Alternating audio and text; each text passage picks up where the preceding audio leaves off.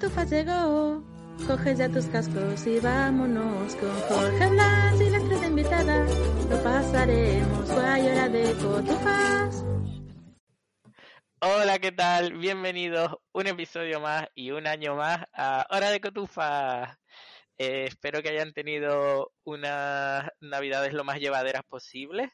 Eh, ¿Qué tal las tuyas, Luis Hogando?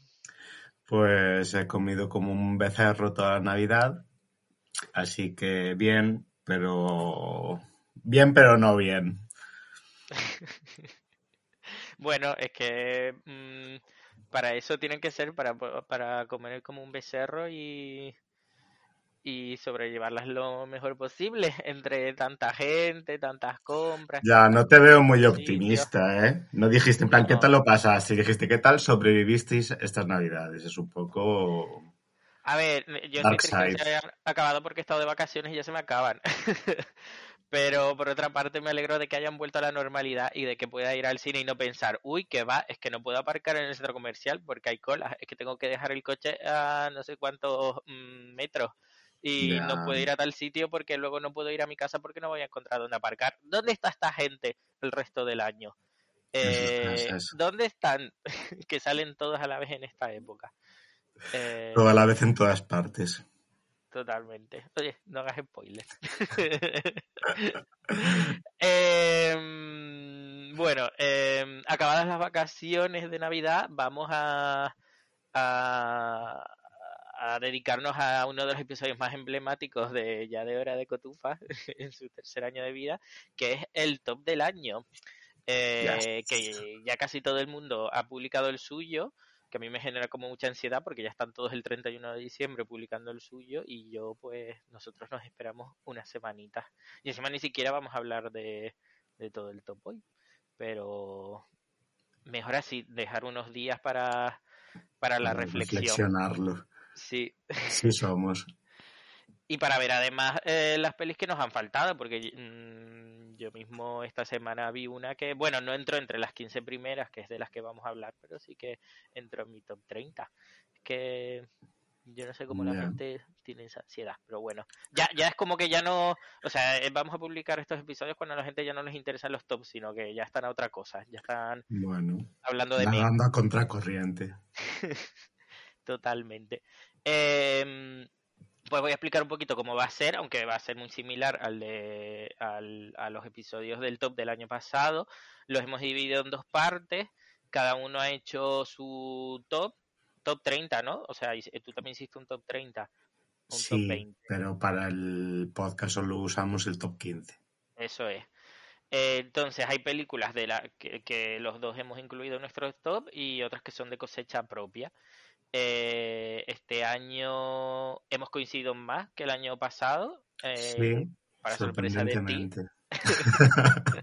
para sorpresa de una unidad de persona que era yo. Sí, porque yo, yo confiaba en que íbamos a coincidir un montón. Y, y gracias a eso no vamos a hablar de 25 películas como el año pasado, sino de 22. Entonces es niquelado, el top 22 del 2022. Parece que lo hicimos adrede, ¿eh? pero no.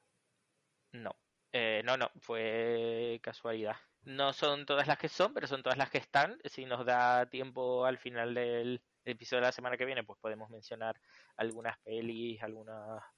algunas Me parece guay que yo quería mencionar alguna cosa que no metí. Me too. Pues ya sabes, no te extiendas mucho. ya me estás cortando y aún no hemos empezado. No, joder, que además, si ya últimamente los episodios duran como dos horas, ya total, podemos hacer episodios de tres, no pasa nada. Eres el meme de It's Fine, tomando el eh... cafelito rodeado de llamas. Totalmente, me encanta, tengo un pin sobre ese perrete. Eh, bueno, mm, Luis Ogando, ¿qué te ha parecido? ¿Cuál es la cosecha cinematográfica de, del año? ¿Qué, ¿Quieres decir algo al respecto? Pues no sé, ha estado bien, ¿no? A mí haciendo el top, haciendo a el top, a mí me gusta. Haciendo el top me parece que está guay, es verdad que hay bastantes del año pasado, quizás, ¿no? De 2021, que al final se estrenaron aquí en 2022. Yo en mi top tengo unas cuantas de 2021. Pero Sí, claro, eso- eso muchas pasa de siempre. 2022 aún no las hemos visto, no sé, en plan Tar o o la de Marty McDonagh o así, entonces Exacto. es un poco distorsionado eso de usar lo que se estrena en España, pero bueno, es que es lo que se estrena en España, es lo que hay. Entonces yo creo que, que se ha sentado alguna tendencia de los años anteriores, como la de más pelis dirigidas por mujeres, ¿no? Porque tenemos unas cuantas en el top.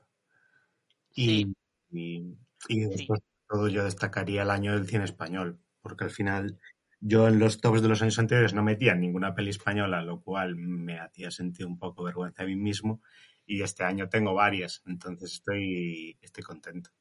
Y eso hay algunas que no he podido ver, en plan la maternal no la he podido ver, pero vamos, que ha sido un año espectacular de, cine español.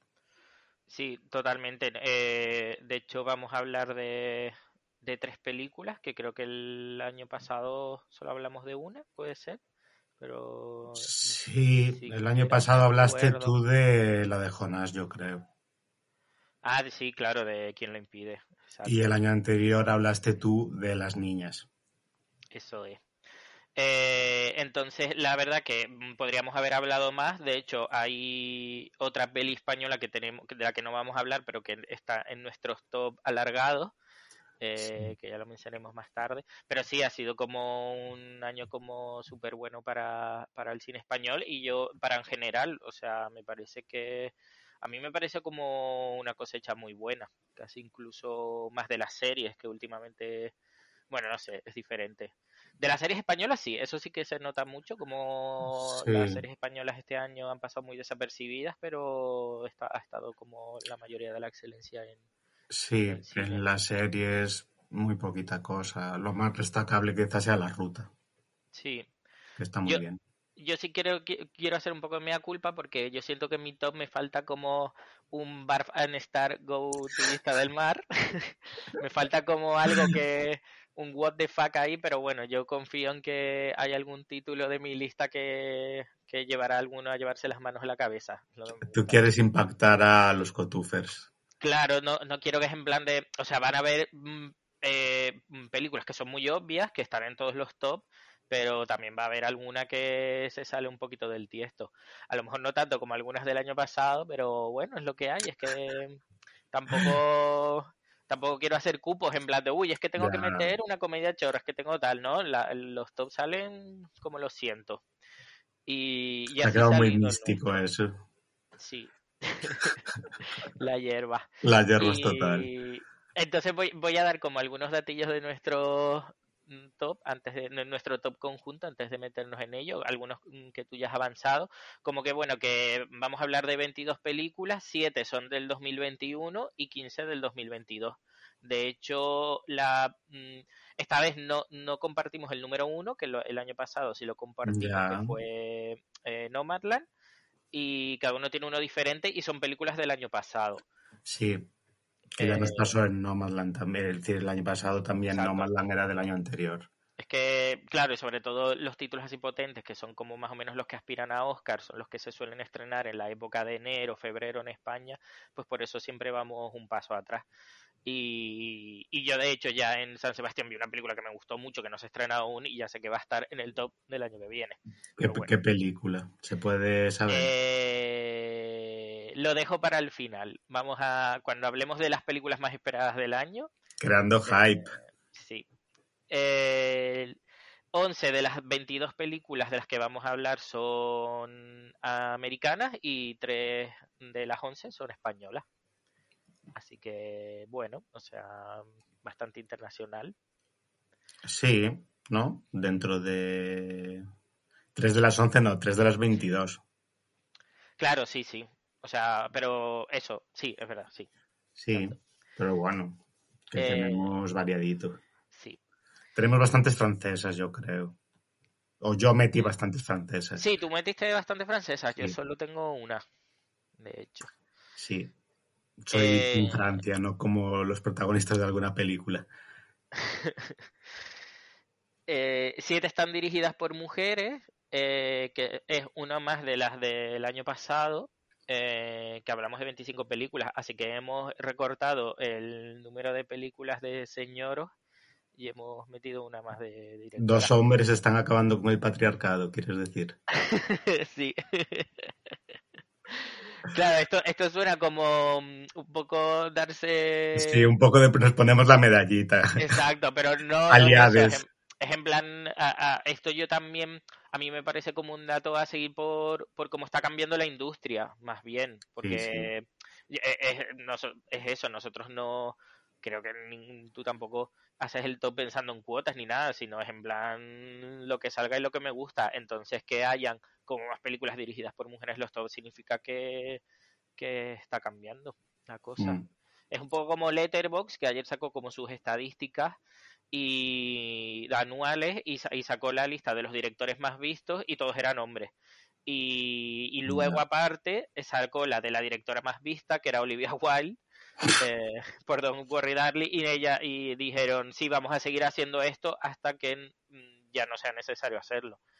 Entonces, el año en el que, mm, eh, yo qué sé, mm, haya más directoras o que directores o que ya sea una cosa normalidad y que no haya sea algo que haya que reseñar en un punto, pues lo dejaremos de decir. Eh, Tú me entendiste, ¿no? Sí, sí, sí, se te ha entendido perfectamente, no te hiciste bola. Vale. Con tu speech. Eh, y cuatro de las 22 de las que vamos a hablar son óperas primas. Ya, eso está guay, ¿eh? Hmm. Y, y hay algunas también que no son óperas primas, que son segundas películas, que por ejemplo hay, hay muchos festivales que, que consideran segundas o te- incluso terceras películas como trabajos de directores noveles. Pero en plan de mm, primeras, primeras películas vamos a hablar de cuatro. Como de la primera que vamos a hablar, Qué bien Eh. hilado. Qué, qué bonito. me estoy corriendo mucho la, Eres un maestro del hilos, Sí.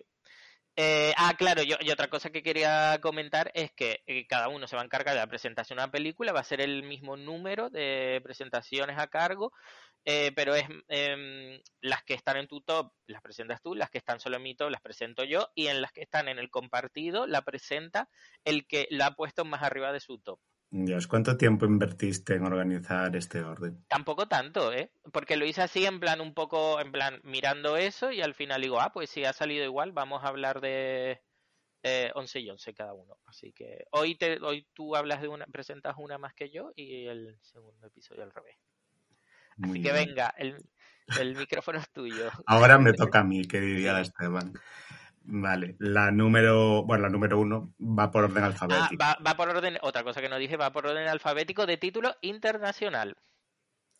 Dios, me, encanta, me encantan tus criterios. Eh, la número uno es After Sun de Charlotte Wells, que es una ópera prima, por eso está bien hilado, eh, que es de Reino Unido, la peli, ¿no?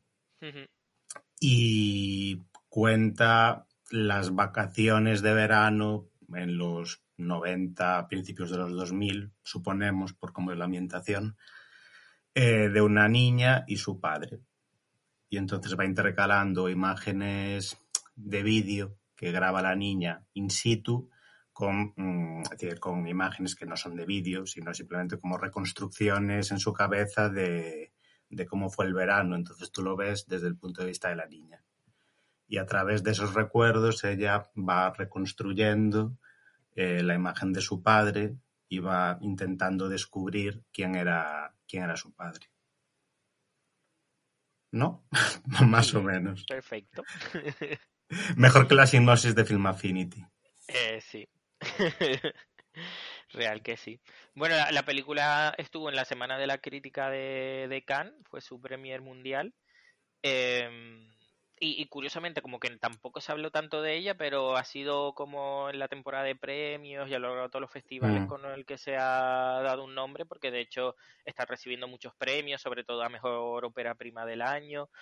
Y, y ya se habla incluso de que su protagonista, Paul Mescal, podría estar nominado, Nominado al Oscar. Oscar. Paul Mescal, que lo acaban de fichar para Gladiator 2, Que va a ser el prota de Gladiator 2 muy fuerte. el hijo de Russell Crowe, sí. Eh, bueno, pues esta, esta la hemos incluido los dos en nuestro top. Esto es una peli compartida. Y no sé por qué la has incluido, Luis. Pues es una película que me emocionó, me emocionó mucho. Me parece que, que está construida a través de la imagen. Es decir, creo que es un ejercicio de, de pensar la película a través de las imágenes, que al final eso es el cine. Eh, me parece una forma de, de, acercarse a la memoria muy interesante.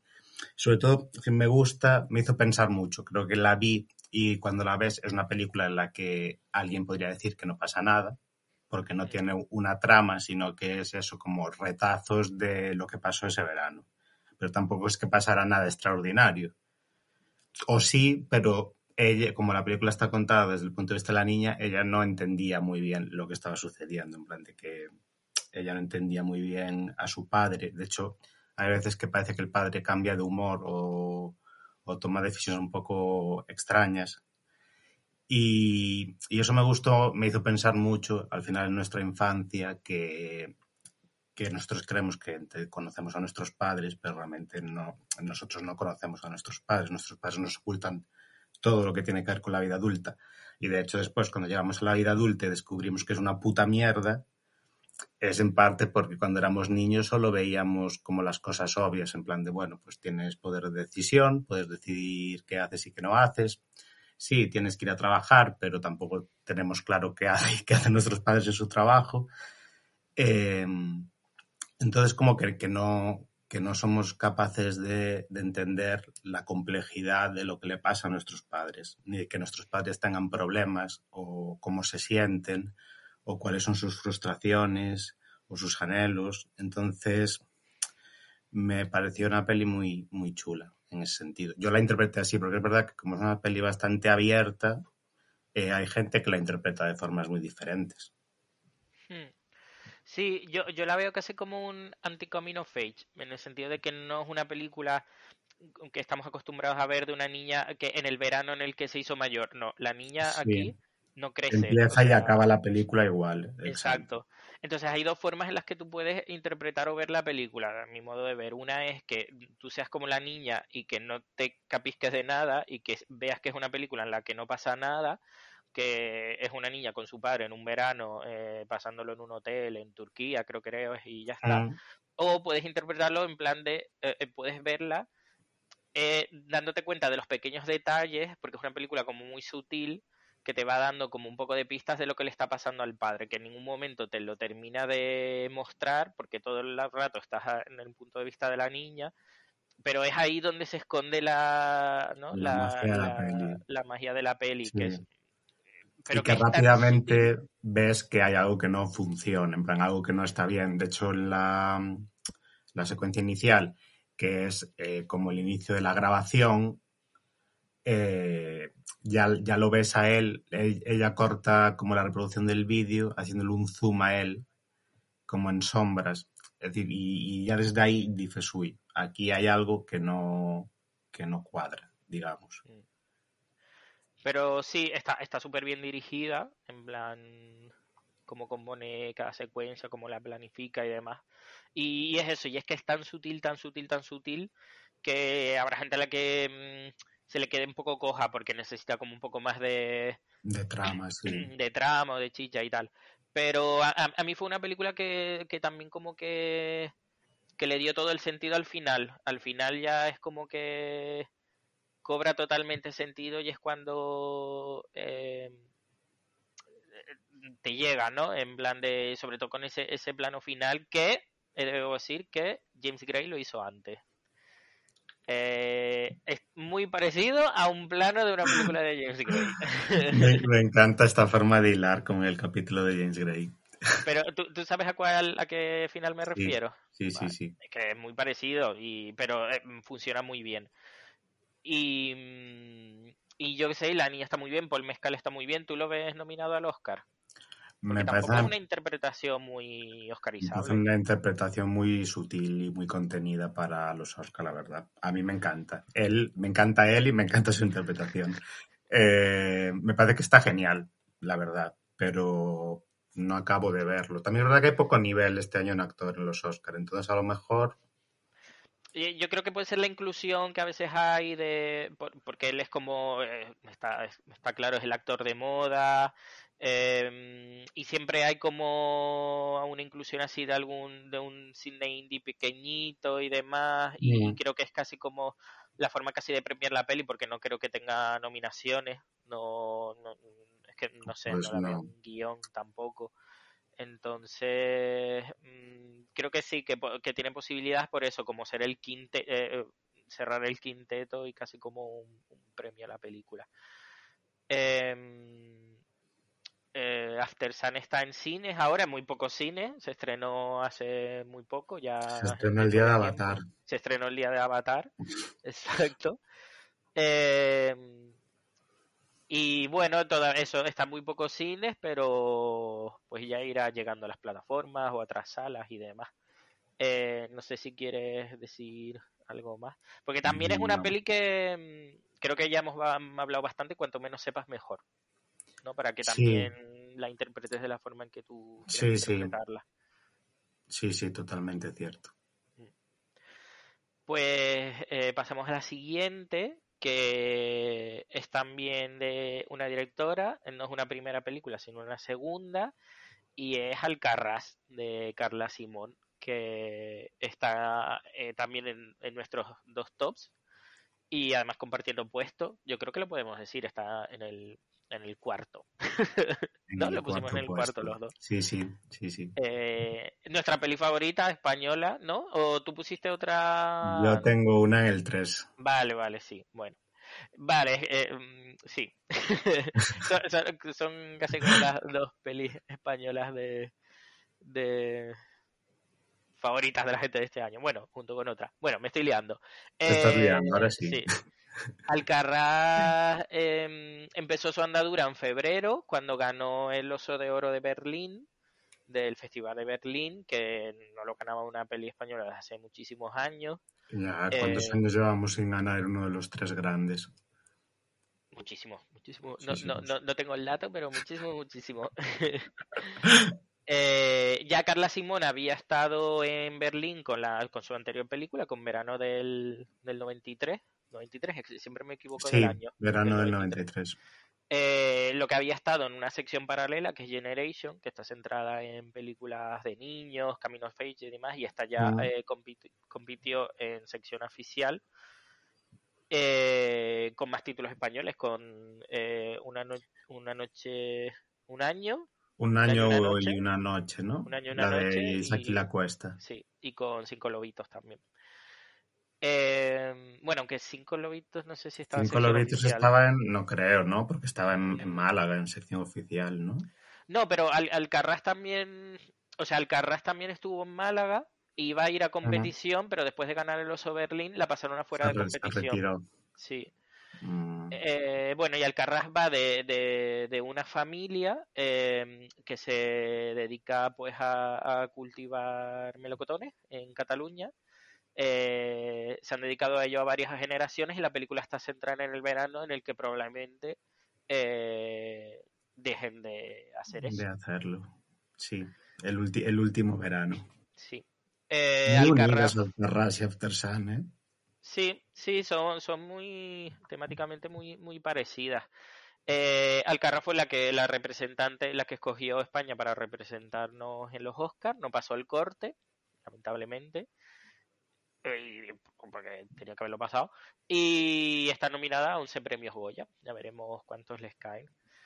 Eh, ah, y, y- y un besito a Bea que me regaló el Blu-ray de Alcarrás por Reyes, aunque ella empezó a ver la película y no la terminó. Viva Bea. Eh, yo entiendo, o sea, que, que no le. Porque es una película en en la que de verdad hay gente que ha conectado muchísimo, como nosotros, y hay gente en la que no ha conectado nada. Eh, En Mm. eso también se parece, yo creo que After After Sun. Sun. Sí, Sí, porque a ver, también es una peli sutil, bastante contemplativa. Aunque bueno, a mí de Alcarrás me sorprende que realmente el conflicto, y en Alcarrás sí que hay una trama, no es como en After Sí. Sun, que es un poco más mm, diluido. Pero el conflicto de Alcarrás arranca en el minuto 3 de la película, básicamente. Entonces, no sé. Eh, a mí me, también me emocionó mucho Alcarrás, me parece una película muy bonita sobre la muerte del rural. Una de las varias que hay este año. Total, es que Em, también el rural y España a tope. Sí, estamos muy obsesionados con el rural, yo creo. Eh, me gusta mucho también el punto de vista. Es que se parecen mucho a After Sun, porque en Alcarrás también mm, tú ves la película todo el rato desde el punto de vista de los niños y de los adolescentes, nunca desde, desde el punto de vista de los adultos. Los adultos son como los protagonistas de la historia, porque son los que toman las decisiones, pero la peli está contada desde el punto de vista de los niños y de los adolescentes, y de hecho solo hay una secuencia en la que el punto de vista no, no es suyo, sino que es del abuelo, que es cuando en el amanecer, es decir, esto no es un spoiler, va dando un paseo en el amanecer por los melocotoneros y es la única secuencia que está contada desde el punto de vista de un adulto. Es que, sabes que por lo que tengo entendido, la película no iba a ser así, sino que iba a ser contada desde el punto de vista de todos. Iba a ser casi como una carrera de relevos, en plan de que unas secuencias empezaban en punto de vista de alguien, acababan en otro y empezaban en el otro. Lo que pasa es que en, en la sala de montaje no, no funcionaba, no estaban nada contentos con cómo estaba quedando la película y al final fue en, en eso, en la edición, eh, porque incluso como que Carla Simón, yo no sé si puedo contar esto, pero sí, porque esto son, ha salido entrevistas y demás. Eh, Carla Simón como que entra un poco en pánico, en plan de esto, hay que volverlo otra vez a grabar, no sé qué y demás. Y al final fue en, el, en la sala de montaje como al final eh, se consiguió la película para que vean que, que en realidad que el montaje también es una parte Importante es el montaje, sí. de, de una Que película. le den el Goya, mejor montaje al Carras, por favor. Sí. Es una editora, Pues además. Me parece espectacular el trabajo ese de montaje, desde luego. La fotografía es mm, preciosa, preciosa. Y, y eso a mí me gusta cómo se acerca el conflicto a través de los niños, porque de hecho cuando, cuando tú conoces el conflicto en el minuto 3 de película es porque los niños como que entran en el salón donde están discutiendo los adultos y entonces te pispas de la discusión, pero no es porque de ellos te pongan a los adultos directamente. Y también parece que no romantiza la vida en el rural, aunque, aunque sea bonito, te dé pena, te muestra las tradiciones y tal, pero también te muestra que es, un, que es duro. Y, y es una peli mmm, como que la sientes del final de muchas cosas, en plan de cuando acaba la película es como el final del verano, el final de, de todos los veranos en esa casa, el final del rural, el final de, de una forma de vida, de una forma de producir. No sé, es, un, es una peli, a mí me parece importante para hablar de lo que es España hoy en día. Aunque, aunque bueno, no me voy a entrar en conflicto España-Cataluña, pero me refiero que, que, que, explica muy bien cómo, cómo es el rural en, en muchas partes de, de nuestro Estado español. Sí, y es muy fácil, o sea, a mí me recordó un poco a, a, mi abuelo, porque mi abuelo tenía una huerta y, y, y cultivaba papas. Y, y, claro, y eso, o sea, mi infancia estaba casi en esa huerta, porque mi abuelo vive justo debajo de mis padres, entonces tenía también eh, conejos, tenía un limonero y tal, entonces yo toda mi infancia la pasé ahí, hasta que al final mi, mi abuelo vendió esa, ese ese terreno y construyeron una antena, una antena de esta de, no sé, de teléfono, demás y tal. Entonces, o sea, que tampoco, y, y bueno, y, y, yo porque tengo como este símil de alguna manera, pero que tampoco creo que tengas que que a, haber tenido un pasado rural como también entender no todo lo que se mueve en la película. Aparte que luego que, que, es un trabajo de casting súper bien hecho porque son actores desconocidos muchos que son debutantes y lo sientes como una familia de verdad en plan recuerdo que hay una escena sí. en la que ellos están comiendo juntos que se reúnen y demás y es que es que parece casi un documental que no te crees que sí, las, sean las actores dinámicas no entre ellos funcionan genial eso es, eso es verdad sí funcionan muy bien Sí, y, y, el abuelo me produce como mucho sentimiento y... Y que al final son como un montón de personajes, pero que los entiendes a todos, en plan... Sí. Decir, más allá de los niños, los niños pequeños, pues bueno, son niños, pero los adolescentes y los adultos es como que todos tienen su propio conflicto, sus propias ideas, eh, sus propias cicatrices y, consigue que empatices con todos ellos y, y entiendas por qué hacen lo que hacen. Pues sí, no, no, creo, no me he quedado con nada más. Podemos pasar a la 3. Un, un besito para Carla Simón. Mucha suerte. Mucha suerte en la vida. Y, que- no, y que eh, ha sido a mi verano del 92 también me flipó. Del 93. Del 93, ahora sí me equivoqué. Es que o, o cuando no digo digo verano del 82, es un desastre. Bueno, que Sí, eh, Stew del 93 es muy bonita también. 2 de 2, así que estamos muy emocionados. Estamos deseando ver la tercera. Y también hizo un corto hace unos Sí. años, pero estaba muy bien. Eh, ¿No has visto el de este año? El de... mm, No, eh, tiene uno que está, bueno, al menos estaba en YouTube, que es de ella embarazada, que sale, que sale esta actriz, eh, Ángela Molina, sí. Eh, pues Pues yo lo vi en o en Filmin o en o en YouTube, pero no, no me gustó tanto, eh, porque es como más conceptual y demás. Mm. Eh, se titula eh, eh, Carta a mi madre para mi hijo. Es, es sobre, es sobre la propia Carla Simón que estuvo embarazada además y Mm. es casi como hablándole a su hijo pero hablando a- a- también de su madre y demás. Entonces está muy bien. Búscalo. Vale, pues me lo apunto. Me llevo una recomendación. Bueno, en el toca a ti. 3, en el 3, Argentina 1985 de Santiago Mitre. Esta es aportación tuya. Eh, a mí me gustó mucho pero, Pero no está en tu top. pero no está en mi top. Sí, Pero es, vamos, muy, un ocho. es muy mi mierda. Eh, es la historia de, de cómo el fiscal Julio Estrasera y su equipo, que eran casi todos unos chavalitos, eh, llevaron a juicio a los principales dirigentes de la dictadura militar argentina en el 85. Y, y la peli te cuenta un poco la construcción del caso, te cuenta el juicio y sobre todo te cuenta el contexto de un país que acababa de salir de la dictadura, en el que aún había miedo a que volviera a haber otro golpe militar, entonces como las presiones que ellos recibían, eh, como la construcción también de un Estado democrático en precario, y te relata pues todas las mm, barbaridades que hizo la dictadura, la dictadura militar. Y es una peli hiperconvencional en las formas que quizás eh, nadie se vio, nadie lo vio venir de Santiago Mitre y de, y de Mariano Ginás. ¿Te acuerdas de, de La Flor? Una peli enorme, larguísima, que hubo en filming durante unos días, hace un par de años, y yo te estuve dando la matraca para que la vieras. Sí. Eh, que es suya, es de Mariano Ginás, que es como el co-guionista habitual de Santiago Mitre, pero aparte él también dirige. Y es una peli hiper experimental y es como que rodaron una peli que parece una película de Hollywood. En plan, es como la típica, el típico drama adulto que rodaba Hollywood hace 10, 20, 30 años.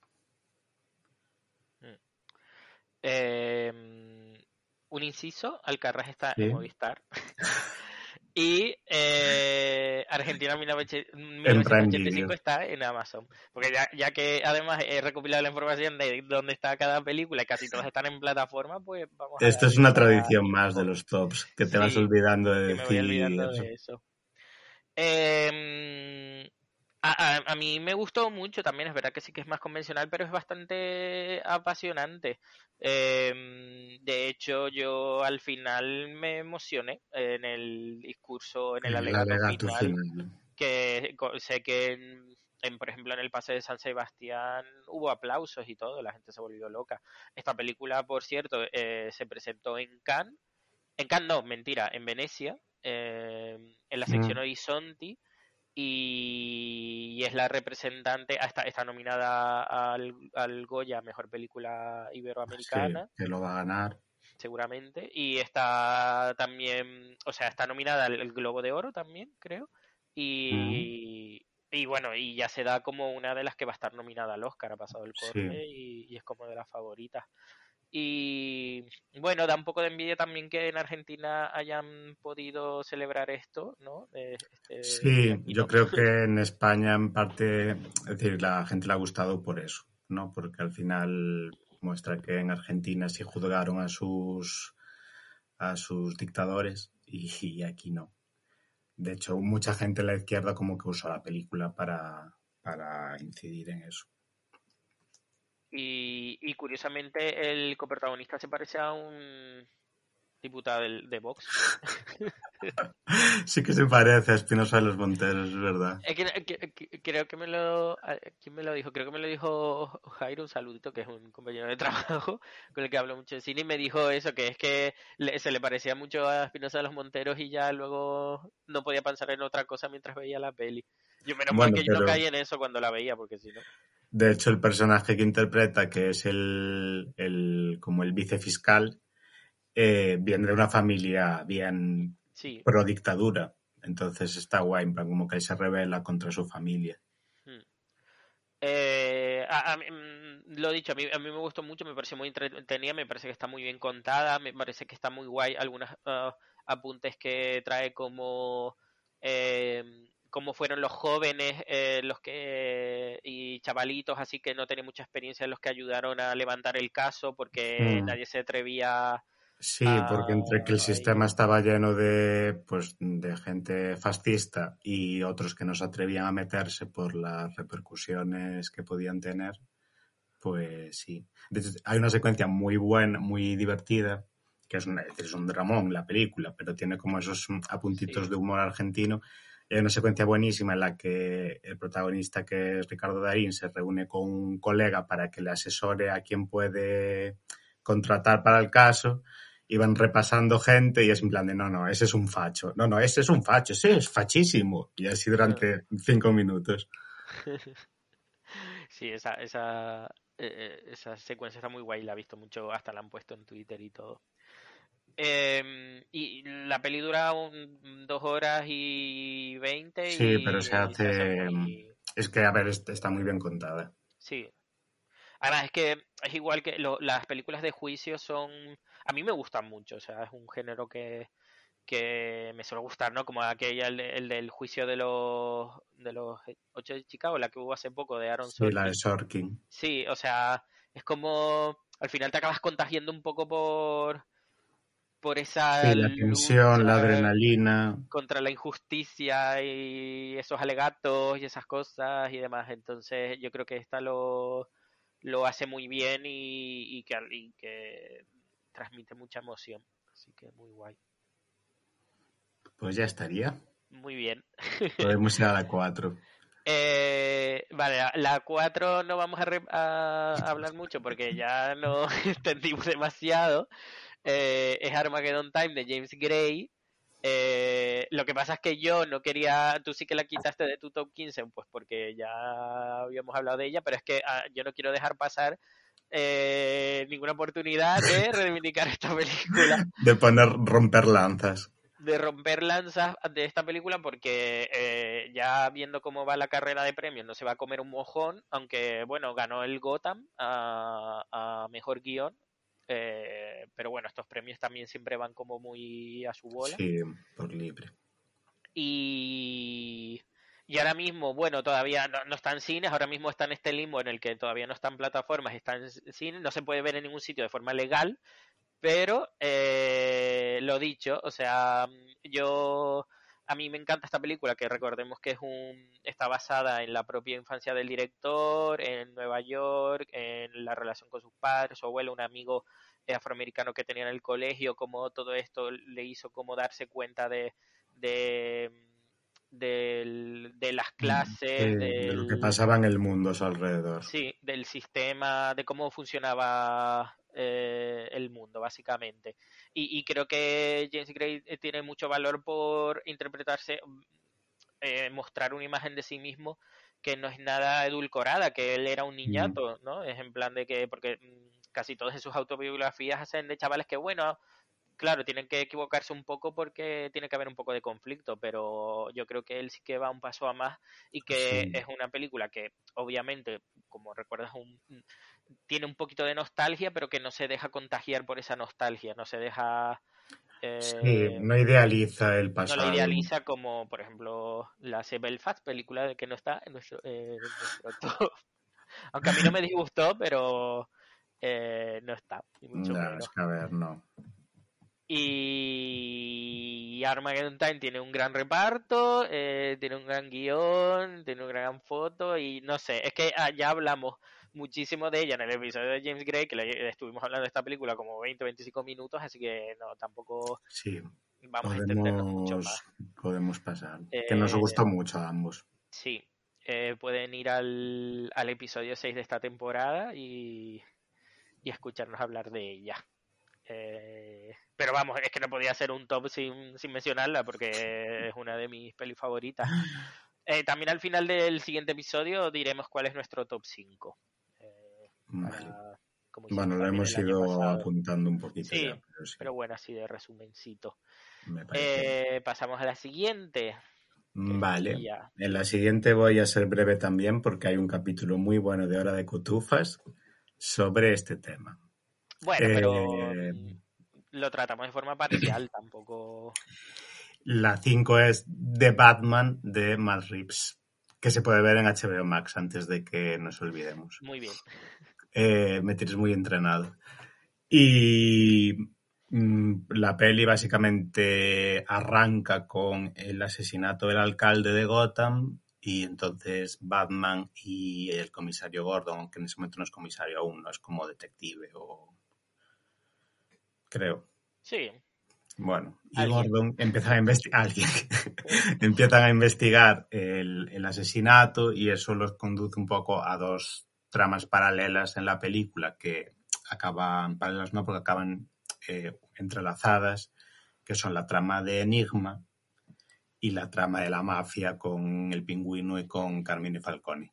Entonces, eh, pues habla de lo de siempre en Batman, plan la corrupción sistémica en, Gotham, que la ciudad está hecha una mierda, eh, la injusticia, la mafia, villanos trastornados que pretenden cambiar el status quo a base de liar la parda. Y es lo de siempre, pero como es la mierda que me gusta, me, me hizo muy feliz. A mí me gustó mucho. También está en mi top, pero no en el top 15, sino más para abajo. Eh, porque a lo mejor eh, no es que se me haya caído un poco, pero tampoco eh, como que piense mucho en ella o algo así. Eh, no me ha pasado, por ejemplo, cuando vi el Joker me flipó y luego ya sí que renové bastante de ella, que todavía me fustigo porque la puse en mi top ese año no Midsommar. Pero, pero a ver, Batman- eh, me gusta mucho este Batman. eh, está basado en. A ver, no he leído muchísimos cómics de Batman, pero mm, el largo Halloween mm, me lo leí, me gustó mucho y está muy inspirado en ese cómic. Eh, creo que Robert Pattinson es un Batman estupendo. ¿Sabes lo que me pasa con Batman? Es que ya tenemos tantos Batman últimamente y tan que como que ya es como que sí, que, que este es muy bueno, pero como que ya no hay esa que es que no Ya. te dan Se ha perdido un poco la porque- magia. Sí, porque eso, hemos cambiado de Batman muy rápido, pero bueno, de Spider-Man también hemos cambiado y de cosas, así que bueno. Eh, pero vamos, que Robert Pattinson es muy bueno eh, como Batman Emo, de eso hablamos en el episodio de Batman con Con Titísima. Titus, que me gustó muchísimo el capítulo, está genial. Gracias. Besito patito. Eh, Besito, el episodio 3x05 en el que hablamos de todos los Batman. Eh, me gusta mucho eso, o sea, el reparto está muy bien. eh, eh, las- la Catwoman de Zoe Kravitz también me gustó, aunque no sé hasta qué punto es importante en la trama, en plan de que si la quitaras de la trama tampoco pasaba nada. Eh, Sí, bueno, es como el punto de entrada de Batman al mundo de la mafia, ¿no? Pero sí, La banda sonora está brutal y no ha pasado el corte de las nominadas al Oscar. hostia. Eh, La, la foto también es brutal. Es que me encanta el aspecto visual de la peli, porque es como que construye un nuevo Gotham, tan diferente del de Tim, Tim Burton, diferente del de Nolan, diferente del de Joel Schumacher. Es como más oscuro, como noir, como Sí, con niebla, con edificios. Es decir, me gusta mucho más que el de Nolan, por, Nolan, por ejemplo. A mí el Gotham de Nolan no me gusta. me el de Nolan un- era muy impersonal, era es una ciudad random, random. claro. Y, Eh, sí, está como medio este sí. camino. Sí, es como un punto entre la fantasía timbartiana con la realidad extrema de Nolan. Es como una cosa intermedia. Y eso me gusta. Me gusta el aspecto visual, me gusta el traje de Batman. Me parece que estéticamente me parece que está, que está trabajada y que tiene personalidad. Y que es coherente con la historia que te está contando, porque no deja de ser una especie de película de detectives, casi. Sí, y es como volviendo al origen de Batman, que era sobre todo, bueno, que lo llamaban detective y demás, que... Eh, es que al final Batman no tiene poderes. Sí, entonces esa parte está guay, que ya se ha dicho muchísimo que se recuerda mucho a Seven, y es verdad, a Zodiac, que bebe mucho de, Fincher, pero lo, lo, destila muy bien y lo traslada muy bien al, mundo de Batman. Veremos a ver ahora qué tal, porque mm, va a salir una serie centrada en el pingüino Colin Farrell. Eh, que no, no me acuerdo quién era el showrunner, eh, pero tenía buena pinta. No sé si era el showrunner de, a lo mejor me lo estoy inventando, el de, el de la, el de la miniserie este de, se me ha ido, que, que sobre el pueblo este, el de Chechenia, no. Eh... Chechenia, Chernóbil. Chernóbil. Chechenia. A lo mejor me lo estoy inventando, pero me suena que el showrunner de la peli de, de, la serie es el de Chernobyl. Pero a lo mejor me lo estoy inventando. Y, y, habrá secuela, lo que todavía no se ha dicho nada. Está bien que se tomen su tiempo también, que tampoco estén volviendo. Sí, bueno, la peli te deja abierta la secuela, obviamente. Claro, introduciendo un personaje al final de la película. Yo creo que me lo he inventado, lo de no me hagan caso, lo del showrunner. Eh, a mí me suena lo del, lo del showrunner de Chernobyl haciendo algo, pero no sabría decir qué. Eh, ya. ¿No estará metido en The Last of Us? Puede que sea de las Us. De las of sí. Eh, nada, sácame de este bucle, por favor. bueno, eso, que si eres fan de, de Batman, te va a gustar porque es muy guay la peli. Aunque eh, esta sí que es larga y a mí sí que se me hizo un poco... A mí no, me gustó. También es verdad que es una peli que todas las pelis son, para, son mejores en el cine, pero estas pelis tan grandes eh, pierden mucho si las ves en casa. Pero yo, la vi en el cine. no, que a ver, que, Para verla ahora que ya no está en el cine, me refiero. Si hay alguien que no la ha visto y no es muy fan de Batman, pues posiblemente mm, no le vaya a aportar nada. Pero sí, eso. Y bueno, y cosas que dijimos como en el otro episodio, como que es, el, Batman en el que más tiempo está metido en el, en el traje que el que vemos Bruce Wayne, pero que está muy bien mm. porque eso es, parte de la psicología de Bruce Wayne, que no quiere ser Bruce Wayne, sino que quiere estar mm, metido todo el tiempo en, el, en la piel de Batman y demás, y creo que eso está muy bien. Sí, y de hecho es como que realmente él no oculta a Batman, sino que se oculta a él. Sí, y de hecho él va por ahí siendo Batman, que es algo que no es muy habitual en las otras películas de, Batman. Pues muy bien, pasamos a la siguiente, que también es de es del mm, top compartido, pero es más de tu cosecha. Ah, está en tu top este, ¿sabes que no? Está en mi top, pero no está en el top 15, está en ah, el... Vale, Se quedó en el puesto 17, 18 por ahí. Vale, eh, la 6 es una una película rodada en Galicia que es Asbestas de Rodrigo Sorogoyen que es la otra peli del cine español de este año, ¿no? Porque es un poco el duelo Alcarrás-Asbestas. Sí, y que está en cines todavía.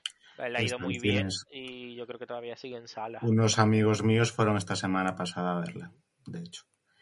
Eh, y la historia, ligeramente basada en un caso real, eh, va sobre un matrimonio francés que mm, se harta de la vida en la ciudad y decide mudarse a una aldea en medio de ningún sitio en Galicia a montar un huertito ecológico y rehabilitar casas para que vaya más gente a vivir allí y entra en un conflicto de intereses con dos hermanos que viven en esa aldea porque los hermanos quieren vender los montes comunales a una compañía eólica para que pongan molinos y ellos no quieren.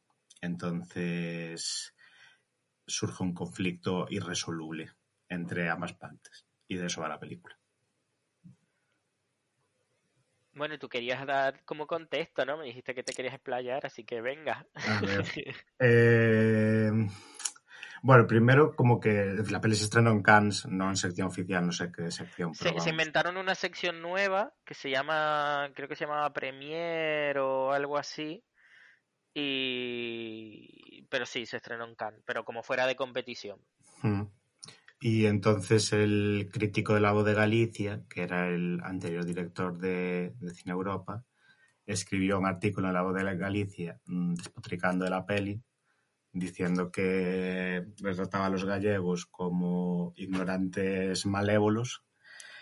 Y, y entonces se creó como una especie de polémica que yo creo que es bastante artificial porque yo he hablado de todos mis amigos gallegos o casi todos la han visto y a todo el mundo le ha gustado y nadie, nadie ve el maniqueísmo ese, pero la polémica se creó y de hecho yo aún leía a Sorogoyen ayer o antes de ayer hablando de eso, de que le preguntaron y es como realmente yo no veo en Galicia que la gente esté indignada con asbestas y de hecho es que todo el mundo ha ido a ver asbestas, vamos, que ha ganado bien de dineritos. Sí, yo no, creo que fue Rubén Murillo que me dijo, que es que, que fuerte porque pone a los, a los gallegos de villanos y demás y tal eh, se va a liar. Pero yo tampoco, esta polémica ha sido como muy artificial y como ha pasado como un poco desapercibida, porque tampoco, o sea, ha habido polémicas mayores, está yo apenas eh, he leído nada sobre ella. Sí, sí, es que es totalmente artificial.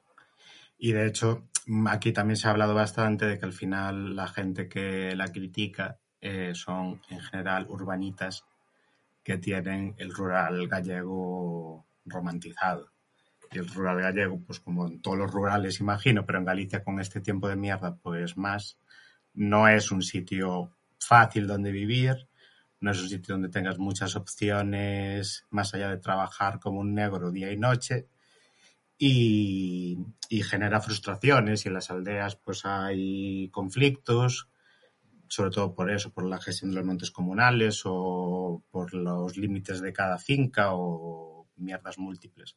Entonces yo creo que sin ser Sorogoyen ni Peña gallegos, eh, supieron retratar bastante bien lo que es el rural gallego. No me parece que sea, que sea maniquea. Y aparte tiene una secuencia en la que si te quedaba algún atisbo de pensar que la peli es maniquea y dice que los franceses son buenísimos y tienen la razón y los gallegos son malvados y no la tienen, hay una secuencia en la película en la que el personaje de Luis Zaera expone su, sus argumentos y, tiene todo el sentido del mundo. Sí, me, me, encanta, me encantó esa secuencia por eso, porque en realidad en el conflicto ves que, que a ver, que, que las formas que luego lleva el personaje de Luis Zaera y demás, no, evidentemente no son las correctas, pero el origen de su frustración lo puedes entender. Sí, sí, sí eh, claro porque de hecho él siempre ha estado ahí y tal, y de repente vienen estos y, y al final él no puede hacer algo porque los otros se lo están impidiendo y demás, pues eh, eso, que en realidad no, no es que uno no tenga, uno tenga la razón y el otro, el otro no, sino que cada uno tiene su punto de vista. Lo que pasa que mm. eh, lo gestionan muy malamente. Y no hay, no hay un consenso. Y a mí me parece, la peli me, me interesa más allá del plano cinematográfico, que está, bueno, pues como siempre en Sorogoyen, muy bien rodada, el guion es fantástico, los actores están espectaculares todos.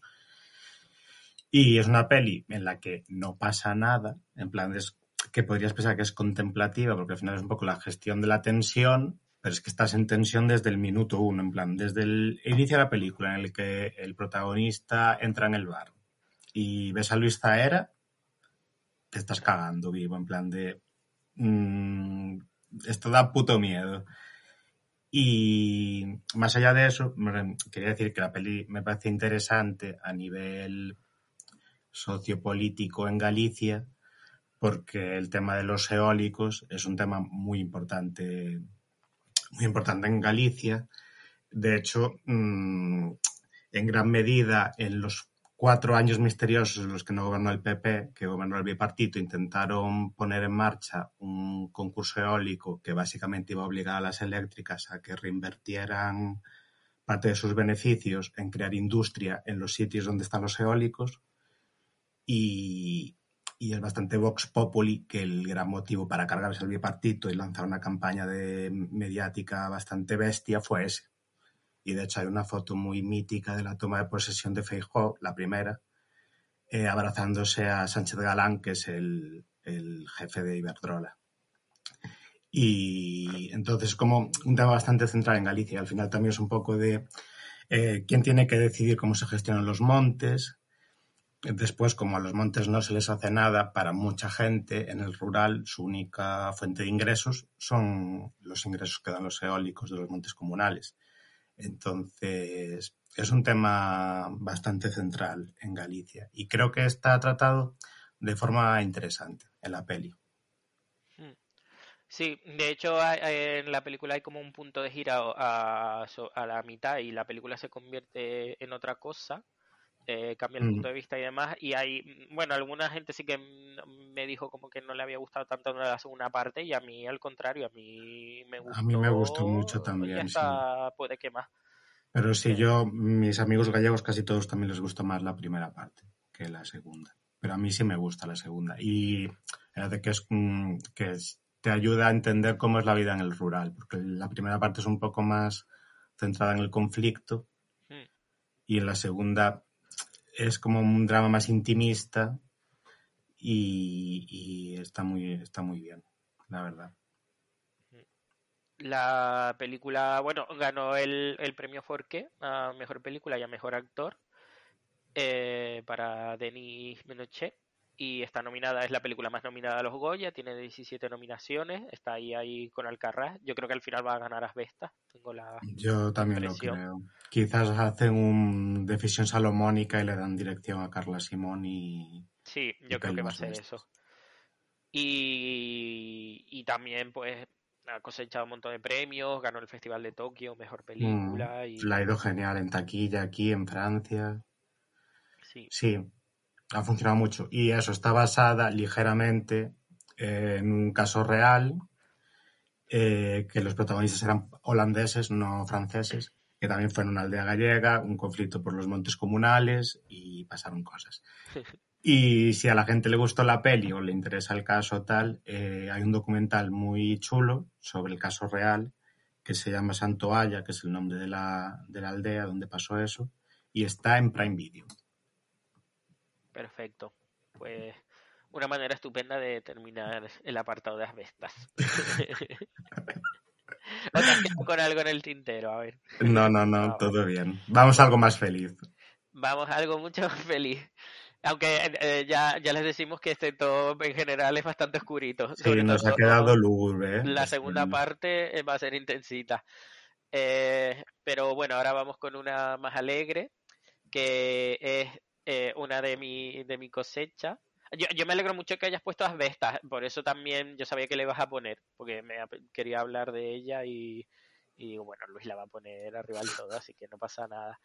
Eh, bueno, la que vamos a hablar ahora es de mi cosecha, es Chacha Real Smooth, eh, que la llamaron en español Bailando por la Vida. Eh, Eh, dirigida por Cooper Rave, que es su segunda película. La primera está inédita en España. Eh, la quiero ver, pero no la he visto porque no está en un sitio. Se llama Shit House. Eh, y esta es su segunda película que la presentó en, en Sundance y la compró Apple TV Plus por 15 millones de dólares.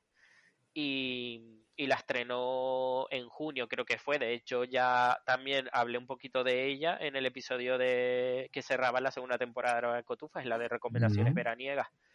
Em, pues eh, Cooper Rife es director, guionista y protagonista de esta película. Encarna a un chico de 22 años que se llama Andrew, que acaba de salir de la universidad y, y no sabe qué hacer muy bien con su vida. Su, su, su novia se ha ido como de intercambio a Barcelona y, él pues ha vuelto con su familia a Nueva Jersey. Entonces está, empieza a trabajar como en un sitio de perritos calientes, así un poco cutre, y acaba consiguiendo también un trabajo, eh, así por casualidad, de, animador en las fiestas de bar mitzvah. En bar mitzvahs. Sí. Eh, a los que pues se ve que hay una época en la, como aquí las comuniones que hay como muchos bar mitzvah y, y su hermano pequeño pues eh, que está en el cole pues tiene que ir a todos entonces al final acaba acompañándole y acaba trabajando de animador. Y entonces conoce a una a una madre jovencita que se llama Domino encarnada por Dakota Johnson que también produce la peli con su productora y, y que tiene una, una hija que tiene eh, ¿cómo se llama esto? Eh, Asperger, ¿no? As- eh, sí, así. tiene Asperger, sí, sí. Está, está en eh, el o está en el espectro autista o no me Sí. acuerdo muy bien. Y, y entonces, pues, mm, empieza una amistad con ellas y, y también se enamora un poquito de, de ella. Un, po- un poquito Un poquito bastante. Eh, ya la película empieza con un momento de él de pequeño en el que se enamora de una chica mayor que él en una fiesta y como que le rompen el corazón por primera vez.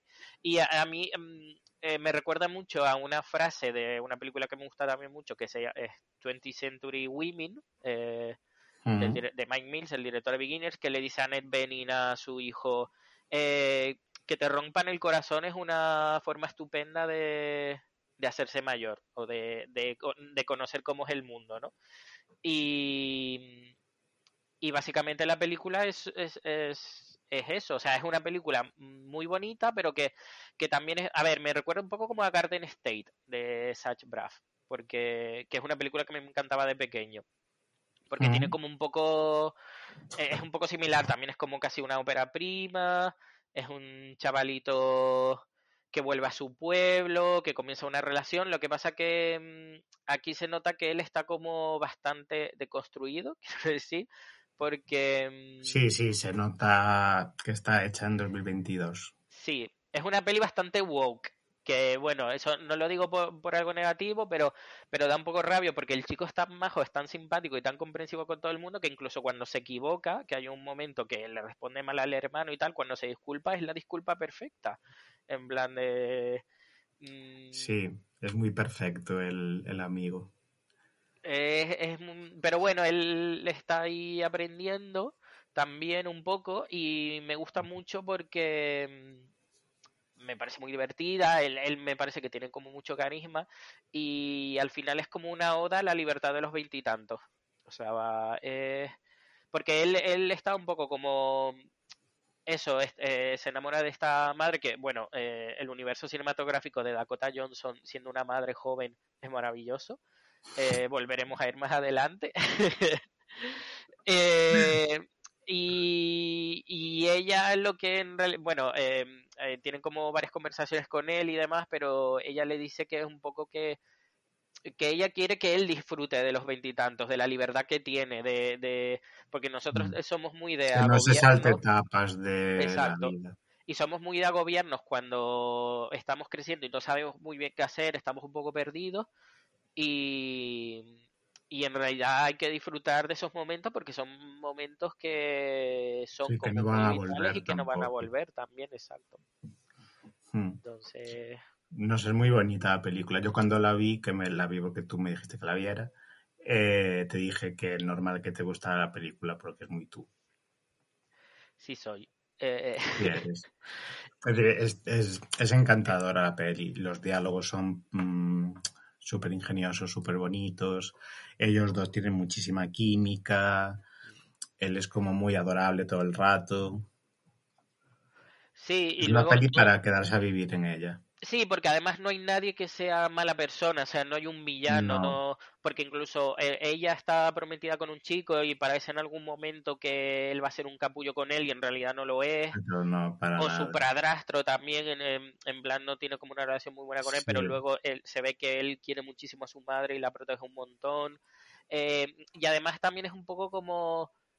eh, el, como, como en cada generación todos tenemos cosas con las que lidiar, porque tanto eh, su madre que, que tiene bipolaridad, eh, que tiene bipolaridad, pero, pero, pero tampoco tiene un momento en plan de, de loca bipolar, Mm. ¿sabes? Que eso también está guay, porque también es como, parece ser que si alguien mm, tiene algún síntoma, alguna enfermedad, tienes que tener un momento en el que se muestre, y aquí no, aquí es otra cosa. Entonces eh, luego Dakota y luego él, o sea que como al final em, cada, en cada etapa de la vida estamos lidiando con cosas diferentes, pero que al final pues uno pues sale adelante como puede. Survivors. Sí, sí, no sé, es, es una peli eh, optimista, ¿no? Que también en, en, tiempos tan cínicos y nuestros todos son tan lúgubres, pues está bien una mirada de un poco de fe en las personas, porque al final sí que es como que todo el mundo es buena gente en esa peli. Sí, y un poquito optimismo a partir de, de, que, bueno, de que te van a pasar cosas, de que te van a romper el corazón, de que eh, vas a estar un poco perdido, de que vas a tener depresión, pero que yo qué sé, como de, de, todo se sale. De todo se sale, pero tampoco es un Mr. Wonderful, ¿sabes? En plan de sí, que... no, tiene como sus, sus cosas, mmm, eso, realistas, un poco sí. de, de, ir a la deriva, de no saber gestionar tus emociones. Sí, me hizo gracia lo de, de todo se sale porque estaba pensando en Dakota diciendo de la cárcel se sale del cementerio, ¿no? de Dakota a Dakota. da, Dakota secas como Cher. eh, pues sí, es eso, es una, es una peli optimista, pero que tampoco eh, es una peli que te que, que, que, vayas a vomitar de lo cursi que no es nada cursi y demás. Entonces mm. está como muy bien equilibrada. Y, y a mí el chico me gustó mucho y también pues tengo muchas ganas de ver qué va a ser a partir de adelante. Se, se, se dijo en su momento que a lo mejor que se hacía en campaña por Dakota podría ir a nominada actriz de reparto, pero no, no tiene pinta. Porque no. si, ni, ni, aparte que no han hecho nada de campaña, eh, si ya ni siquiera los Globos de Oro se acordaron de ella ni de la película en, la, en, la, en el yeah. género de comedia, ya no, no hay nada que hacer. Pero bueno, aquí estamos hora de Cotufas re reivindicándola para que no se olviden. Es tu Barban Star de este año, pero en, en lugar de ser trash es cookie. Exacto. Eh, ya saben, la tienen en, en, Apple Plus TV. Y pasamos a la siguiente, que es bueno, una de las pues... que ya vaticinaste que íbamos a hablar de ella sí. en el anterior episodio. Y lo vamos a hacer ahora, sí. un, año, un año después. Eh, hablando de Batman Star, el podcast, el top del año pasado, destacó por tu oda Batman Star durante tres horas y por tu crash con Ryusuke Hamaguchi. Exacto. Entonces, en el puesto 8 está Drive My Car de Ryusuke Hamaguchi, que se puede ver en filming. Y es difícil explicar de qué va la peli porque tiene un prólogo de 50 minutos. Entonces, eh, vamos a decir que la película eh, va sobre un director teatral que viaja a Hiroshima desde Tokio a dirigir una adaptación de Tío Vania de Chekhov. Y allí entabla una relación de amistad con una chica que le ha puesto el, el festival de teatro para que lo lleve del hotel al trabajo y del trabajo al hotel que es su conductora y entonces en, a lo largo de, de, esas semanas se va entablando una relación de, de, confianza entre ellos y se van contando sus múltiples traumas del pasado. Está basada en una novela Murakami, que sí, es muy cortita. En un relato de Murakami. Exacto. Y y claro, fue la película es... que ganó el Oscar. Uh, mejor a mejor película, película sí. Y estuvo nominado el director y estuvo la peli nominada en mejor película, ¿no? Eh, mejor película y mejor guion. Y guion también. también. Sí, en cuatro, sí, sí. Sí, sí. Muy fuerte. Eh, bueno, no sé, es un poco lo que hablamos el año pasado de la ruleta, de la fortuna y la suerte. La Quizás, fantasía. y la fantasía y la suerte, o solo fantasía. La ruleta, sé. la fortuna y la fantasía. Vale, la suerte me la he inventado yo. Eh, es una película con una sensibilidad muy especial, llena de, de, momentos preciosos, de conversaciones entre personas. La he revisionado para el podcast porque la tenía lejana ya. Y, joder, yo la primera vez que la vi, eso tiene un prólogo como de 50 minutos. Y de hecho es que cuando acaba la introducción, te aparecen los títulos de la película, que él mismo te dice, sí, sí, esto es los títulos de crédito. Estos 50 minutos son la introducción. Y yo recuerdo cuando la vi que dije, Pero claro, ahora revisionándola, es que el- la introducción, aparte de, de completamente necesaria, eh, es muy buena. Eh. Cómo te muestra la relación de él con su mujer y... Casi funciona como un relato en sí mismo. Sí, es como, un, es como una peli de dos relatos, uno más corto y uno más grande, interconectados. Y, y toda la parte de cómo ella cuenta sus historias. Es una peli mucho también de, de- de la magia de contar historias. Porque al final ellos, cuando, es decir, cuando el protagonista y la, su conductora se van abriendo el uno al otro, no dejan de contarse las historias de su vida. Sí. Y es una peli también sobre, sobre escuchar a los demás, sobre superar los traumas del pasado. Es un poco como que ellos usan la relación que construyen para, para intentar aprender a gestionar todo lo que les ha pasado en la vida y poder construir un mundo en el que sean capaces de vivir sin estar sufriendo todo el rato. Entonces, en- a nivel de, eso, de cómo afrontar el, dolor, me parece una película mm, espectacular. Y después es que él dirige en plan, cada, cada plano es bonito. Entonces es como que te da mucho gustito verla. Eh, eh, es verdad que es muy importante el tema de la comunicación en la peli y también va- hay varias pelis del top que hablan de la comunicación. eh, ya veremos. Eh, porque además eh, él eso dirige como una representación de una obra de Chekhov y además lo hacen como en diferentes idiomas. En plan de que, Sí, que hay, hay incluso una chica coreano y hay una chica sorda, sí.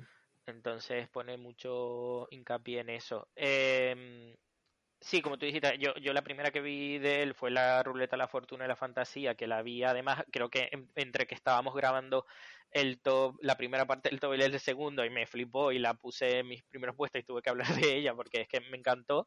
Y ya luego me vi, me vi esta, me vi Asako 1 y 2, me vi Happy Hour, que es una película que está dividida en cuatro partes porque cada parte dura mm, dos horas, hora y media, que también están filming. Y yo ya súper fans de, de Hamaguchi. Es verdad que a mí sí que soy más fan de la ruleta de la fortuna que de esta, un poquito más, porque mm, a lo- sobre todo el último relato de la ruleta de la, la fortuna me, me flipó. Y, pero Drive My Car me gusta mucho. Me gusta más la parte de ellos dos, eh, me gusta tanto el prólogo como la relación que se forma de ellos en el coche, no tanto la parte de la esta del teatro, eh, que está guay, pero que me interesa un poco menos. Entonces, pero... mm, Y además recuerdo cuando la vi en el cine que justo en los créditos tuve que salir al baño porque digo, a ver, me estoy meando y han pasado 50 minutos, es que, Dios mío, y es muy larga, pero yo creo que sí que merece la pena. Y, y que al final recompensa, al final, si te metes en la película, eh, serás recompensado sí. Yo entiendo que, que es- le pasa un poco como After Sun, que al final son películas bastante contemplativas y que puede haber a gente que le cueste, que le cueste entrar, pero es muy buena, es un- una peli fantástica, Drive My Car, la verdad. Sí, y además que una peli de tres horas así, eh, llegar a tan lejos es por algo, ¿no? Al final sí que es verdad que yo creo que sí que conecto con mucha gente ahí, Mm. no, no, conecta con todo el mundo, pero mm, eh, Hamaguchi es un valor tremendo, el que, Somos fanses. que ya somos fans declarados, y es una de las películas del año, de bueno, del año 2021, 2020, temporada Sí. 2021-2022. Así que eso. Mm, ¿Quieres decir algo más? No, podemos pasar a algo más animado también. Está bien este equilibrio, ¿eh? Sí. Eh, ahora me toca a mí. y, y voy a dar luz. Aunque bueno, tam- eh, sí, no. Sí, a ver, es una peli que habla de cosas muy oscuras, pero bueno, lo hace de otra forma. Eh, vamos a hablar de la que en realidad sería como mi peli favorita del 2022, porque, eh, como ya les dije, mi- mi- la primera de mi top es del 2021. Entonces, si tuviera que decir una producida en 2022 que fuera mi favorita, sería esta, que es Everything, Everywhere, All at Once. Toda la vez, en todas partes. De eh, Daniel Schneider y Daniel Kwan, que se hacen llamar los de Daniels. y está en, y está en Movistar la película. La película es su segunda su segundo largo. Eh, ya habían dirigido Swiss Army Man, que es una película que también me gustó mucho, con Daniel Radcliffe haciendo de un cadáver que se tira pedo. Y Paul Dano. Y Paul Dano. Y que era también una película como muy absurda, pero muy emotiva al mismo tiempo, y que es la misma fórmula que han aplicado en esta peli, que es mucho más ambiciosa, ya partiendo de que se trata de que cuando una ruptura interdimensional altera la realidad, una señora, una inmigrante china en Estados Unidos que se llama Evelyn, eh, se ve envuelta en una aventura salvaje en la que tiene que salvar el mundo. Pasa de, intentar eh, pagar sus tasas, sus, impuestos, a tener que salvar no solo el mundo, sino todas las realidades y demás. salvar a su familia y salvar al mundo. Exacto. Entonces, la, la película se, se, estrenó en el último festival en el Side by Southwest se convirtió en un fenómeno, tal que así que ya es la película más taquillera de A24, ha recaudado más de 100 millones de dólares. Hablamos de ella también en el episodio de A24, lo que tampoco me quería extender mucho porque sabía que íbamos a hablar de ella aquí hoy. Eh, y de hecho, para sorpresa de algunos, es como una de las favoritas a los Oscars. Yo es que eh, se lo dije el otro día a una amiga que cada vez la veo más la favorita a ganar el Oscar. Claro, porque se suponía que a lo mejor era la de Spielberg, la de, de Fablemans, pero que tampoco está como haciendo mucho ruido. Y hay mucho, y, en realidad la que mm, es que no hay, creo que no hay una película que haya despertado tanto entusiasmo este año como, como esta película, un, entusiasmo consensuado. Eh, es la típica peli que le gusta a todo el mundo. Sí, le gustó a nuestra hater de confianza, a no le entusiasmó, pero no les disgustó. A ver, la, peli es muy divertida.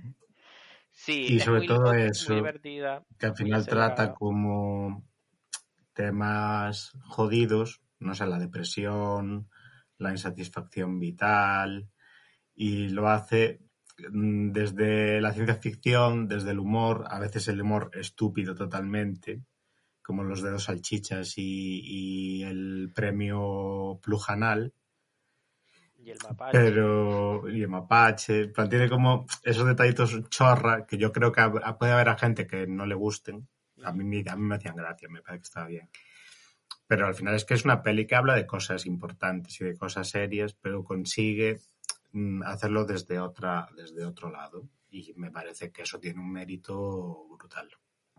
Estas es otra de las películas que digo que hablan de, de, la importancia de la comunicación porque, a ver, nosotros no nos damos tanto cuenta, pero la protagonista habla con cada uno de, con su padre, habla, no sé si con su marido habla en mandarín, con su padre habla en otro idioma, con su hija habla y entonces ahí ya se demuestra que hay una barrera de comunicación entre ella y los diferentes miembros de su familia, ¿no? que no, no, no se termina de comunicar bien y es algo que se irá explorando a lo largo de la película.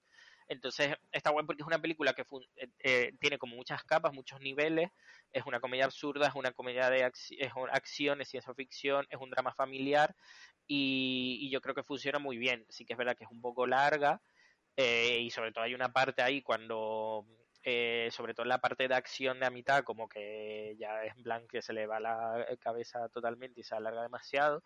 Pero luego creo que, es otra película que también recompensa al final porque tiene como un acto final muy, muy emotivo y muy, tierno. Y muy optimista eh, sobre cómo al final eh, la amabilidad es lo que va a salvar el mundo, no... es lo que dices tú, que al final es decir, es un poco de que todos están solos porque no se comunican entre ellos. De hecho, eh, más allá de la frase que has puesto tú para cerrar el capítulo, que es brutal, y que se parece a la de Armageddon Time que le dice Anthony Hopkins a, su nieto, eh, yo destaqué otra de esta peli, que es cuando, bueno, sin spoilers, eh, los dos personajes protagonistas eh, una le dice a la otra, en plan que ella, Michelle Yeoh le pregunta a su hija en plan de ¿por qué me estabas buscando? Y ella le dice, no, te estaba buscando porque necesitaba a alguien que pudiera ver lo que yo veo y sentir lo que yo siento, para no estar tan sola. Entonces, eso es bonito. Y me parece que está espectacular la hija, que me, me parece delirante que quiera nominar a Jamie Lee Curtis en lugar de a la hija. Porque, a ver, Jamie Lee Curtis, vale, es el concepto, pero al final es un papel chorra que ya está, que lo hace bien, pero la hija tiene tanto peso como Michelle Yeoh en la peli. Sí, yo ahora que la volví a ver, lo vi, digo, a ver, mmm, si quieres nominar a las dos, pero si tienes que nominar a, a, alguien, deberías nominar a la hija, porque... Joder, está fantástica. Al final yo creo que estás ya nominando más a Jamie Lee Curtis por el legado, por cómo es, por quién es ella, porque no se ha visto en una igual de que no aspirado nunca así como a una nominación que la hija. Y es muy fuerte también, eh, bueno, Michelle Yeoh también es como muy favorita a ganar el Oscar con Kate Blanchett, están ahí como mm. muy igualadas. Y el que también es como, parece como muy favorito en la categoría de actor reparto es él, es el marido, es Jonathan sí. Kwan que es un, el, el, niño de la película de Indiana Jones, que no había mm. hecho un papel desde hace 20 años y ha sido como un sí, regreso. Y yo, es decir, cuando lo vi la primera vez no me parecía que estuviera tan bien, pero ahora que la he vuelto a ver me parece que también él está muy bien en la peli. Sí, y además es casi como es el el no sé cómo llamarlo, como el mecanismo emocional, es el que también Sí, es un poco el, el, punto de soporte de, la, de sí. las emociones. Eh, y tiene oh, um, una de las citas finales de episodios de él, pero tiene otras también muy guays, como la de eh, eh, si nos conocemos en otra realidad, igualmente yo querría pasarme la vida contigo pagando mm. un puesto y poniendo lavadora. Es bonita, sí. Es que eh, es una película muy, muy guay. Es que es muy guay. Es que mola muchísimo. Eh, funciona muy bien. Los actores estuvo muy bien. Ha hecho muy bien en. en hay otro vídeo que me gusta mucho de Michelle Yeoh en una entrevista que se emociona. Eh, porque dice que ella siempre estaba buscando como una oportunidad de lucirse y tal, y que de repente ha llegado esta película y que le da todo, porque se puede lucir como actriz dramática, como actriz de comedia, como actriz de acción y demás y que estaba como muy agradecida y se emociona y todo. Y Michelle Yeoh una institución y me alegro mucho porque también parece que esta película como que también va a revitalizar un poco su carrera y demás. Mm, bueno, a ver, a ella le va bien, en plan. Sí, a ella siempre le va bien, pero como... Como secundaria. E, es la que le, les va a dar ese reconocimiento de la crítica y de y de, mm. la, de la industria que, que no se le había dado. Entonces me alegro mucho. Y pues sí, ya estamos. Es muy bueno. Está Movistar, efectivamente. Eso sí lo había dicho. Pues venga, nos quedan dos para terminar esta primera parte. Son todas tuyas, así que para adelante. Uh, eh, me voy que estoy espesísimo y con la nariz trancada. Eh, perdón. Vamos a pasar a eh, una película de animación eh, que es Guillermo del Toros, Pinocchio. Eh, que muchos me habéis dicho, ay, es que, ¿cómo es él que se pone Guillermo del Toro en el título y tal? digo, tío, pues hay que eh, diferenciarlo de las mmm, trillonésimas versiones ya, de, mm, Pero en el gabinete de las curiosidades también Eso es Guillermo sí. del Toro, gabinete de las curiosidades. Como a ver, Guillermo del Toro, que yo te tengo mucho cariño, pero bájale una. Madre mía, Guillermo, bájale.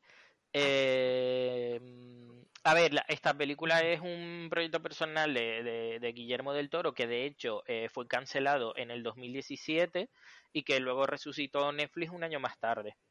Que mucho nos quejamos de Netflix, pero bueno, algunas cosas, a veces las cosas las hace bien. A, a veces un poco de formal. Bueno, en cine, es decir, le está dando dinero a un montón de directores bueno, para que hagan sus mierdas. Yo creo que el grifo se va, se va, sí, se va a cortar, así que, amigos Hombre, directores. A ver, es que tú has visto la peli de Noah Baumbach. No, no la he visto aún. La quería Yo ver. Sí. La he no, visto ¿no? y es como a ver en qué momento Netflix le suelta a Noah Baumbach, pues no sé, 60 millones para hacer esta película. Que la no ver estos nadie. días. Eh, claro, es que como también a lo mejor le... No sé si es porque, o porque iba a decir, a lo mejor porque le fue muy bien con Historia en Matrimonio, pero ya es la tercera peli que dirige Bamba con Netflix, porque también tenía esta, la otra con Sandler eh, sí. y Dustin Hoffman. Eh, así que no sé si a lo mejor tenían un acuerdo por varias películas o qué, no lo sé. Pero vamos, después de la experiencia de que eh, está viendo de que eh, se, deja, se, está dejando la pasta en proyectos personales y directores y que no les dan premios ni nada, porque ya este año con Alejandro González Iñárritu, con la de Blonde es que esa es otra. ¿En qué momento le das a Iñárritu esa cantidad de dinero para hacer esa película? Ya al final las opciones que tiene más potentes de cara al Oscar Netflix este año son eh, la peli alemana, la de Sin Novedad en el Frente, que parece Mm. favorita también a la película novela inglesa, y Pinocho en categoría de animación, aunque no sé muy bien, porque...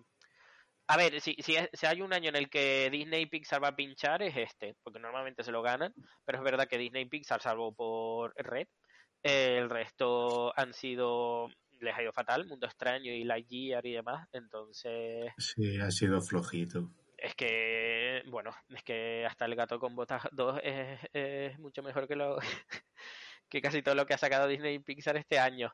No voy a hablar de gato, bueno, vamos a esperar al final del episodio de la siguiente de la siguiente temporada, de la siguiente temporada, del siguiente episodio. Volvemos a Pinocho. Bueno, deja de divagar, vete a Pinocho. Pinocho es una película de stop motion. De hecho, he visto en IMDb que es la película de stop motion más larga que se ha hecho. Ojo al dato. Mm, Y esta es la historia eh, de Pinocho que todos conocemos, basada en, en el famoso libro de Carlo Collodi, pero hay algunos cambios. Por ejemplo, como que está ambientada en la década de 1930, en la Italia de Mussolini. Eh, y es como una versión eh, más oscura eh, sobre de la historia de Pinocho, que más o menos se puede resumir en eh, prefiero ser un muñeco de madera que ser un fascista. ¿No? Como también un poco como por me ha encantado la adaptación de la frase. A mí me gustó mucho. Yo tuve la suerte de que la vi en cine, que fue por, como por casualidad, porque eh, se estrenó en cuatro salas. Esta cosa rara que hace Netflix de que pone algunas de sus pelis Mm. en cuatro salas random, que ni siquiera la de Pinocho había ninguna en Madrid. Y, y, sabía que se había estrenado aquí, pero no le eché cuenta hasta que un amigo me dijo, mira, está en versión original y hoy es el último día. Digo, ¿cómo? Y, y empezaba en 40 minutos, en media hora, y fui corriendo y la fui a ver en el cine. Entonces me encantó verla en el cine, porque aunque era una sala que, pequeñita y tal, eh, no es Sí, lo a mismo. ver, tenía que lucir bonita en cine. Luce mm, espectacular, el stop motion es espectacular. Y, y a diferencia, el, el Pinocho que hizo Romer Zemeckis para Disney es un mojón tremendo, porque es una copia CGI. Yo ni la vi. Es que ¿cuántos No Pinochos se han hecho en los últimos años? Por lo menos tres, ¿no? Porque también está la, la versión esta en la que salía el de... ¿No tiene Roberto Benigni una Sí. versión también? Sí, sí, en la que hacía de Gepetto. Eh, Pero no la dirige él, porque él hizo una de Pinocho hace tiempo, que fue como un fracaso después de La vida es bella. Y en esta No hacía como de. Gepetto. Eh, que esa se supone que es como muy, muy, muy fiel al libro.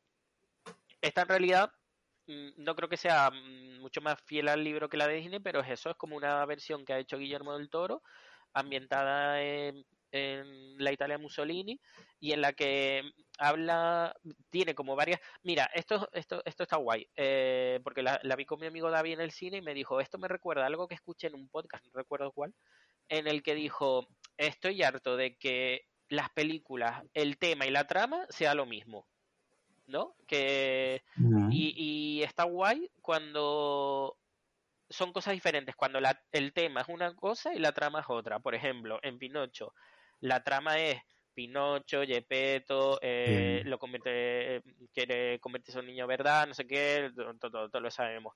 Y el tema, el tema de Pino, del el Pinocho Guillermo del Toro es el, el individualismo. Por una parte, sobre cómo eh, todo el mundo quiere que Pinocho sea algo diferente, Gepetto quiere que sea más parecido a su hijo difunto, eh, los, los, los, directi- los soldados, los militares quieren que sea un niño, el niño un soldado perfecto, el del quiere que sea otra cosa, pero al final Pinocho lo que necesita es ser el mismo y encontrar su propio camino. Eso por un lado, y por otro también sobre sobre la vida en sí, sobre la muerte, sobre el paso del tiempo, sobre cómo aceptar que mm, aquí estamos como de forma temporal, que hay gente que se va a ir, que eh, cómo tenemos que lidiar con el duelo. Y sí, y es un poco así oscurita, pero creo que lo hace todo de forma, una, de forma muy tierna y bonita.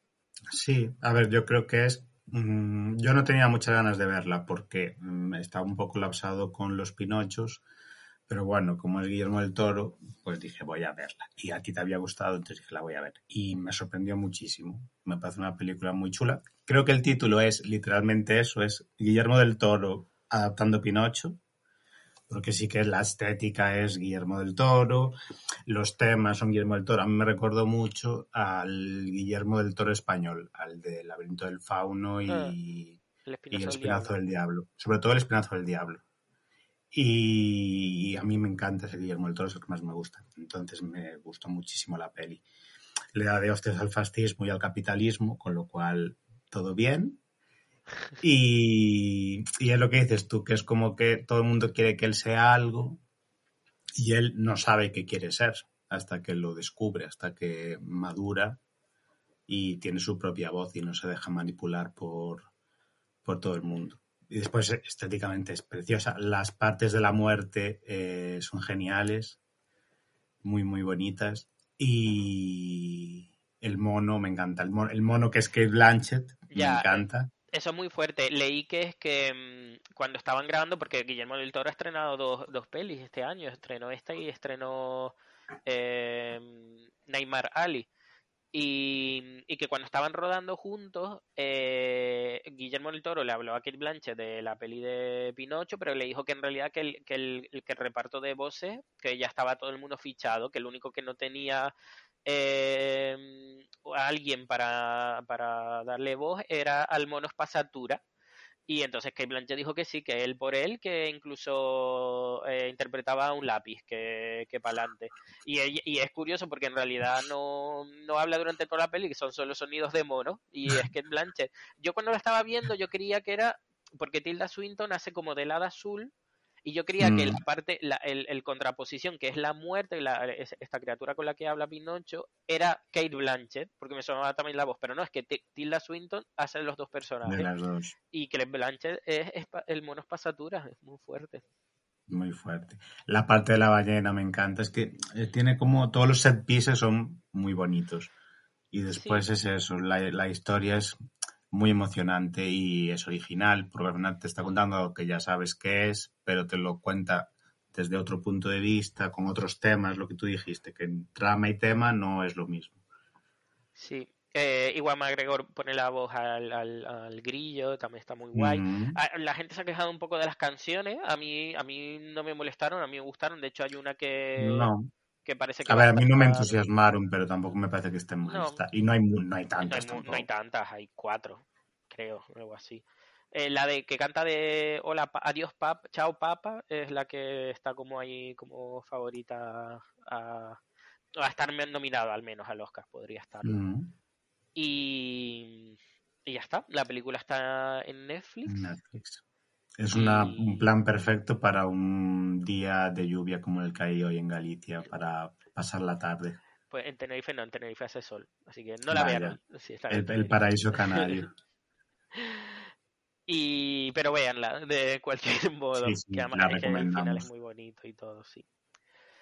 Eh, y ahora vamos a pasar a la última, que eh, está en los top de los dos, eh, pero está más alta en el mío, creo, unos puestitos más, y por eso Vas a hablar tú de eh, ella. voy a hablar de ella, que es el título internacional es Happening, en español es El Acontecimiento, es una peli francesa dirigida por Audrey Diwan, que creo que es su segunda película, eh, no es ópera prima, pero es, vamos, una de sus primeras Mm. pelis. Está en Movistar y está basada en una novela de Arnie Ernaux, que ganó el, El Nobel este el. Nobel de la Paz. Y los El Nobel de la Paz. el Nobel de la Paz. Ay. El Nobel de Literatura. El Nobel de Literatura. Iba a decir que los libros son enanísimos, en plan. y me Sí, son porque son, un- cortísimos. son unos libros eh, cortísimos y te valen 15, 20 pavos. Yo, chica. Yo por eso no lo he comprado. Que Sí, sí. se pasa muchísimo. Ahora con el rollo de que el Nobel de la Paz eh, los tienen allí, vamos a Bájale una, al mío no también. Sí. Eh, la película está ambientada en la Francia 1963 y, es- y gira en torno a Anne, que es una joven estudiante con un futuro prometedor, por delante, pero se queda embarazada eh, y ve cómo desaparece la oportunidad de terminar sus estudios y, y, y escapar de su entorno social, porque en esta época el, no solo el aborto estaba prohibido, sino que estaba muy mal visto. y había que hacerlo de forma clandestina, la gente iba a la cárcel por ello y tal. Entonces la película es un poco como ella eh, pues gestiona todo este acontecimiento que le ha pasado en su vida. Mm. La película ganó el León de Oro del Festival de Venecia el año pasado. Eh, ganó el César a Mejor Actriz Revelación para su protagonista, que es estupenda, Ana María Bartolomé se llama.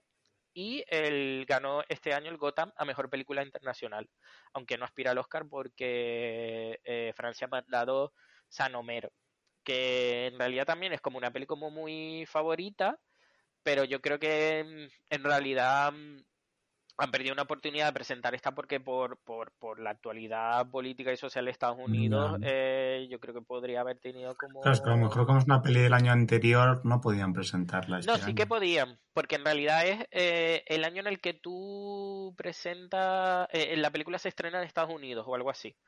Porque, por ejemplo, el año pasado sé bien que Blanco en Blanco de Chile representó a Chile en los Oscar cuando la película Mm. había estado en Venecia en el 2000, en el 2019, ¿sabes?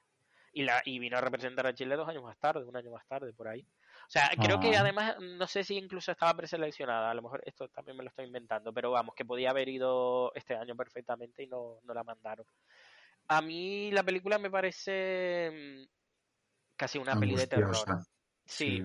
o sea, además eh, hace como es un poco el estilo este que ha hecho Aronofsky en, en El Luchador, en Cisne Negro, de colocar la cámara en el cogote de la protagonista y Sí, seguirla es allá donde como vaya la herida de Fernando Franco. también.